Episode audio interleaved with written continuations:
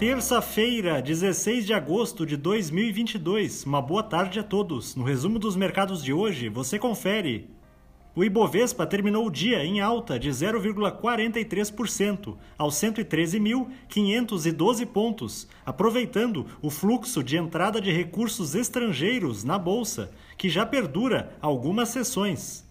Novamente, o mau humor externo relacionado às perspectivas para o crescimento econômico chinês empurrou as principais commodities para baixo, segurando o avanço do índice acionário por aqui.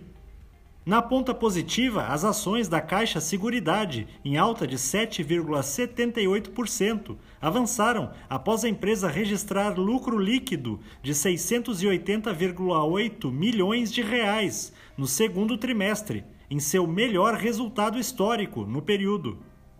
Na ponta negativa, as ações da Edux, em baixa de 11,76%, recuaram depois que a companhia apresentou prejuízo líquido de 63,3 milhões de reais entre abril e junho de 2022. O dólar à vista, às 17 horas, estava cotado a R$ 5,14, em alta de 0,96%.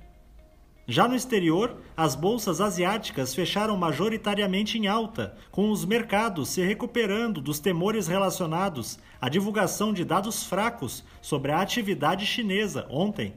No Japão, o índice Nikkei ficou praticamente estável.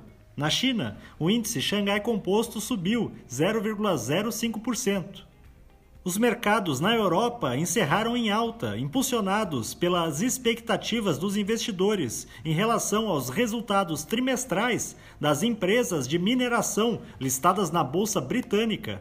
O índice Eurostock 600 teve ganho de 0,16%.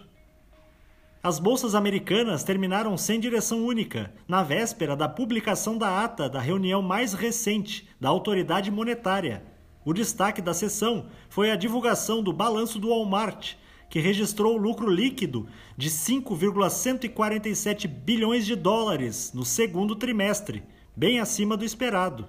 O Dow Jones subiu 0,71%, o Nasdaq teve baixa de 0,19% e o S&P 500 avançou 0,19%. Somos do time de estratégia de investimentos do Banco do Brasil e diariamente estaremos aqui para passar o resumo dos mercados. Uma ótima noite a todos!